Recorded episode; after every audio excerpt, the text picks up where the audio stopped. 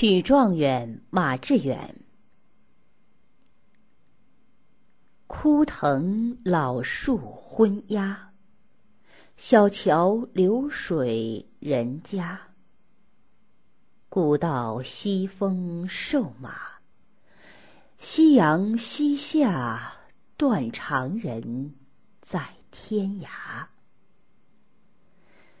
短短五句，寥寥二十八个字。为我们描绘了一幅感人的游子秋行图。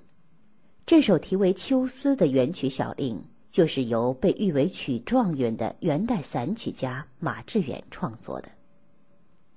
元曲是元代文学的代表，和唐诗宋词一样，在文学史上占有重要地位。元曲包括散曲和戏曲，而散曲又分小令和套数两种题材。小令源于唐末五代，是一种有固定格律、曲牌和音乐曲调的诗歌。通常一支曲子为一首，相当于一首单调的词。如果把曲牌不同但曲调相同的几支小曲连缀起来，就成了套数，也称散套。散曲的曲调来源很广，有的来自民间的小调，有的来自北方或西域少数民族的曲调。它是在继承了宋词的传统上，吸收了民间和少数民族乐曲的成分而形成的新文体。元曲中的戏曲，因为艺术形式上更具创造性，内容上更具现实性，被认为更好的代表了这个时代的艺术成就。元代戏曲包括杂剧和南戏两大系统。被誉为曲状元的马致远，在散曲和戏曲创作方面成就都很高。马致远号东篱，早年在大都生活了近二十年。他曾在江苏扬州担任管理税务的省务官，但因为是汉人，他无法施展自己的才干，非常苦闷。从官衙回来，他常一个人在灯下感叹：“如人，不如人。”在五十岁的时候，马致远决定离开官府，退隐乡间，去寻找他心目中的自由世界。用他的话说，就是“立名节，是非绝。东篱本是风月处，晚节园林去。”马致远一生共写了一百二十多首散曲，都收在《东篱乐府》一书中。他的散曲的主要内容有三个方面：一是探视，二是咏景，三是恋情。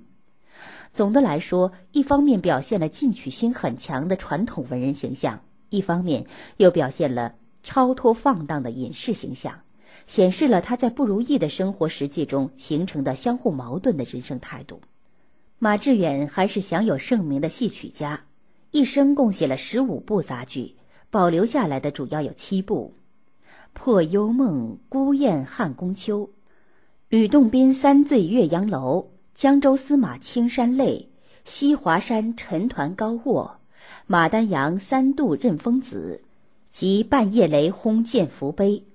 另一部《邯郸道醒悟黄粱梦》，他仅写了其中的第一折。据说他还写过一部南戏《苏武持节北海牧羊记》。他写的杂剧贯穿着对现实的批判精神，表现了对现实社会的不满。剧作的文词豪放有力，声调和谐优美。《汉宫秋》是马致远最负盛名的代表作，写的是王昭君出塞和亲的故事。西汉时期，汉元帝与宫妃王昭君有着深厚的爱情，可是汉元帝为了搞政治上的联姻，不惜将王昭君嫁给匈奴王为妻。虽然在客观上密切了当时的民族关系，但就王昭君个人来说，却带有浓烈的悲剧色彩。剧本着重刻画了文臣武将们的怯懦自私，借历史上的兴亡聚散，书写了作者对亡国之臣的批判。对汉元帝，作者却给予了同情。剧本最后写他梦中思念昭君，但梦醒后只听到孤雁的哀鸣。汉宫秋对后代的戏剧文学创作都产生了很大影响。曲在元代兴起是有它的必然的社会原因的。忽必烈和元代的不少君主虽然也重视学习汉文化，把不少汉族知识分子引进朝廷为官，但广大的汉族知识分子还是生活在社会底层。虽然没有颁布过专门的法令，但在一些规定中，元朝的统治者把全国居民分成了蒙古、色目、西域各族和西夏人、汉人、淮河以北原金朝境内的汉族、女真、契丹等人、南人、江浙、江西、湖广等地原南宋的臣民四等，而九儒十丐知识分子的地位更等而下之。仅比乞丐高一点点，这使广大读书人十分灰心失望。